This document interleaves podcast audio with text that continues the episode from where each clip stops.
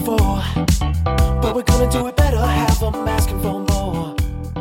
嗨，各位亲爱的小伙伴，大家早上好，欢迎来到今天这一期的英语口语每日养成。今天节目当中呢，我们将会继续来学习来自《摩登家庭》第三季第十集当中的英文台词。And we'll just push dinner back by a bit. So we'll just push dinner back by a bit. And we'll just push dinner back by a bit. 我们把晚餐的时间稍微推迟一点就好。 And we'll just push dinner back by a bit. And we'll just push dinner back by a bit. 那么这样一段话当中呢，我们需要注意哪些发音技巧呢？第一处，当 and 和 will 放在一起呢，我们其实可以有一个类似于不完全爆破的处理。那么此时呢，我们可以读成 and will，and will。然后呢，再来看一下第二处发音技巧。当 just 和 push 放在一起的话呢，我们其实可以有一个失去爆破的处理。那么此时呢，我们可以读成 just push，just push。而 by 和 a 放在一起呢，我们会有一个元音和元音之间的一个非常哎自然又轻微的一个连读，我们呢可以读成 buy，buy。 That stuffing looks good. All we need now is a turkey to surround it. Well, relax. Phil just texted and he's on his wax. Okay, here comes the tree. Finally! Here comes more of the tree. honey. Oh Oh my gosh, what happened? Well, uh, someone ran over it, but that's okay because we are going to put it back together. Right now. He's gonna need a lot of gum. Oh, thank God. Here comes Phil and the Butterball. I have a name. Huh? I am sorry, but there is no turkey. There's no turkey. What's the plan, Phil? Cornish game hens. If you get real close, they look like turkeys and everyone gets their own. Sounds like fun. Not fun. Not fun. I asked you to pick up a cooked turkey. The store was out of turkeys. It was an hour to express Christmas. Please just make it work, okay? Please. Not even defrosted. Fine, Claire. You want them defrosted? Yeah. Mary! Oh! Is that my stone gun? Yep, and it works great. Okay, okay. Um, we can make this work. This can work. Dad, you and Mitchell reassemble that tree. And I am going to defrost these birds and we'll cook them in chips and we'll just push dinner back by a bit. Oh, wait, how long? Because I still have my party. What the hell happened to the angel? No! The real question here is how come we still have the dog butler? Oh, you found him, huh? Well, this thing is this it's filthy and uh, what happened? It got run over.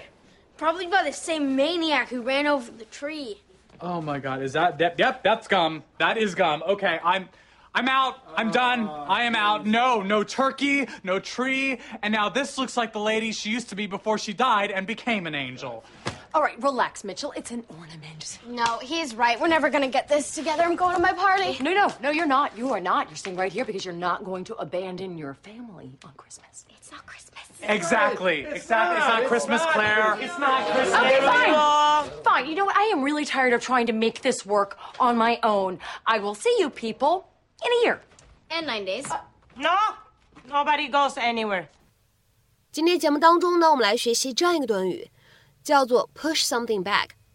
这个短语的意思呢，其实比较多。我们今天的话呢，重点来学习一下这个视频当中的用法。它呢，可以用来表示一个什么样的意思呢？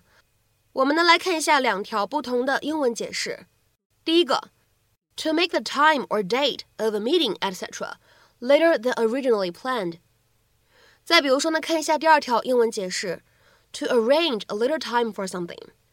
所以呢，这个短语它可以用来表示推迟、延后、安排一个更晚一些的时间啊，这样的意思。下面呢，我们来看一下这样的几个例子。第一个，The start of the game was pushed back from 2 p.m. to 4 p.m. 比赛开始的时间由下午两点推迟到了下午四点。The start of the game was pushed back from 2 p.m. to 4 p.m. 下面呢，我们来看一下第二个例子。Can I push our meeting back to May the twenty seventh？我能把我们的会面推迟到五月二十七日吗？Can I push our meeting back to May the twenty seventh？下面呢，我们再来看一下这样一个例子。We should push back the deadline so that we have more time to work on the project. 我们应该推迟截止日期， 这样的话，我们就有更多时间做项目了。 We should push back the deadline so that we have more time to work on the project. 下面呢，我们来看一下本期节目当中的倒数第二个例子。They pushed the meeting back to Thursday because two of the managers were sick. 他们把会议推迟到了周四，因为有两个经理生病了。They pushed the meeting back to Thursday because two of the managers were sick. 下面呢，我们来看一下本期节目当中的最后这个例子。 We've pushed this product back too much already. I want it out and in people's hands by the first of May, come hell or high water. 这个产品的发布我们已经拖了太久了，我想让它五月一日就出现在人们的手中，哪怕天塌下来呢。We've pushed this product back too much already. I want it out and in people's hands by the first of May, come hell or high water. 那么下面呢，我们来看一下， 在本期节目的末尾呢，有一个什么样的翻译任务留给大家？They decided to push back the release date of their war film as a sign of respect to the victims of the attack. They decided to push back the release date of their war film as a sign of respect to the victims of the attack. 那么这样一段话，你会如何去理解和翻译呢？期待各位小伙伴的积极留言。 那么本期口语节目的分享呢，我们就先暂时告一段落了。明天节目当中呢，我们再会，See you around。